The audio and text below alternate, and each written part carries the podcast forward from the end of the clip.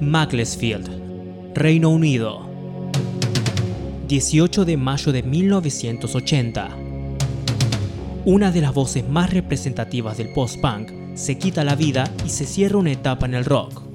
Deja atrás solo dos discos, pero todo un legado que sobreviviría décadas.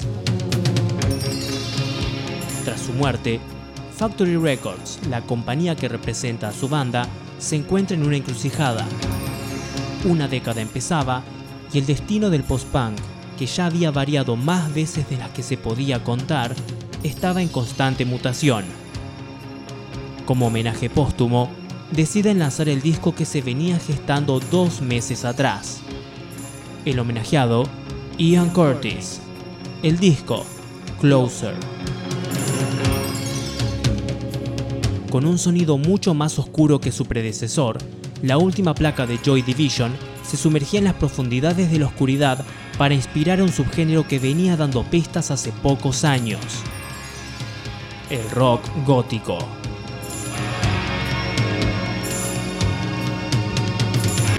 Pasado incierto. ¿Cómo definimos al rock gótico? Como una rama del post-punk con principal énfasis en la imagen. El estilo gótico se diferencia por utilizar la imaginería vampírica barroca y antigua con una mitología que coquetea con la muerte, el uso del negro como color principal y una estética pálida, gélida y agónica. Y a pesar de que Closer fue una ventana abierta para que nuevas almas se vean atraídas a acercarse al lado oscuro, nueve meses antes de la muerte de Ian, una de las primeras representaciones físicas de este subgénero salió a la luz de la mano de otra banda británica que poco se reconocía, pero luego se comenzó a reivindicar. Bauhaus, con Bela Lugosi's Dead. Con influencia del cine de terror, el pesimismo de la vida postindustrial y la influencia impactante del glam, Bauhaus notó que un nuevo camino estaba listo para ser descubierto. El rock gótico formalmente tomó la sequedad del post-punk y la tiñó del negro más profundo.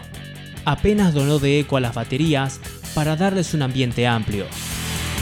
Usó la potencia grave del bajo para dar un aspecto más tenebroso a sus canciones. Y se concentró en que las guitarras sean móviles para crear atmósferas tétricas. Por su lado, a las voces se las prefirió más graves, en tono barítono, para aumentar la oscuridad. ¿Qué es el tono barítono?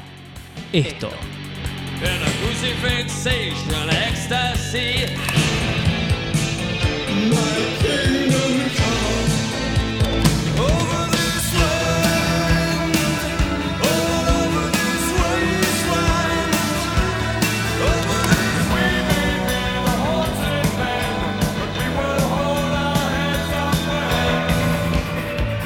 Un subgénero que usó la oscuridad para hablar de muchas otras cosas.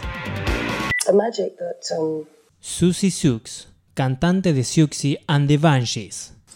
La magia que queremos no es magia de manual. Usamos palabras como vudú o hechizo, pero no es algo literal. El mejor tipo de magia se ve cuando pasa algo bueno sin haberlo planeado. No se puede controlar. Hasta cierto punto está en tus manos, pero el ser siempre responsable de todo puede volverse tedioso. La vida sería aburrida sin que algo sucediera así, como por arte de magia. Pero no se trata de eso. En realidad es un sentimiento pero principalmente el estilo puso el énfasis en el look para reforzar su idea e invadió buena parte de los 80.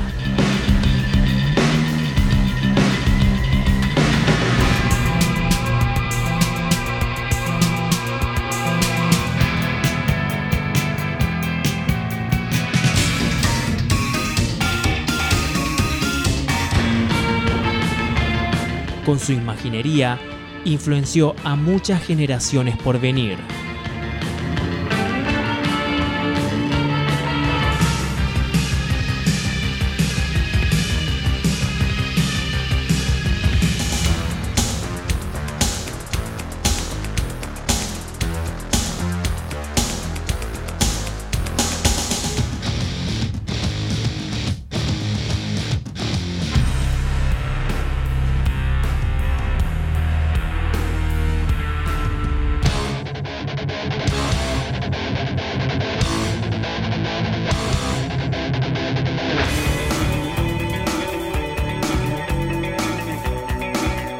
Un movimiento oculto que recurriendo a la hechicería, la magia y el misterio, usó el glamour y buscó la belleza para escapar de los lugares comunes de la vida cotidiana. Como una de las bandas pioneras y que llevó la estética hasta el límite, vamos a escuchar una canción que con pulso bailable y un ambiente opresivo comprime en cuatro minutos el sonido de un movimiento decadente que se reinventó a lo largo del tiempo. Esto es Running Town, de Siouxsie and the Banshees.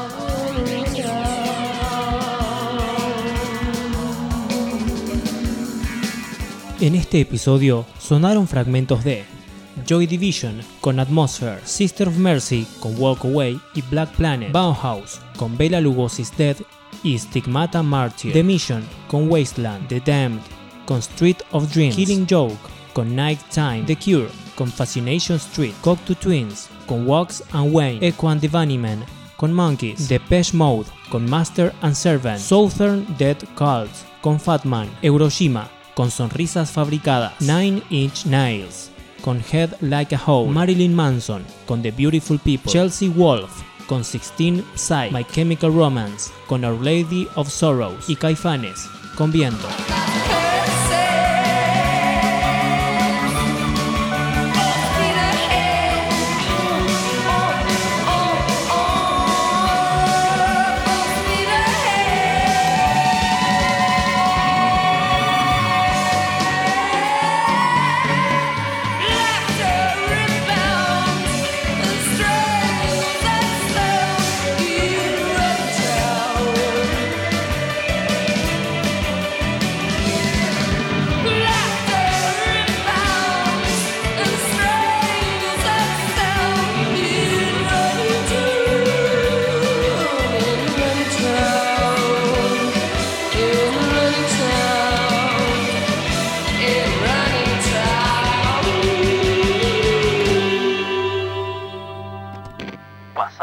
Incierto.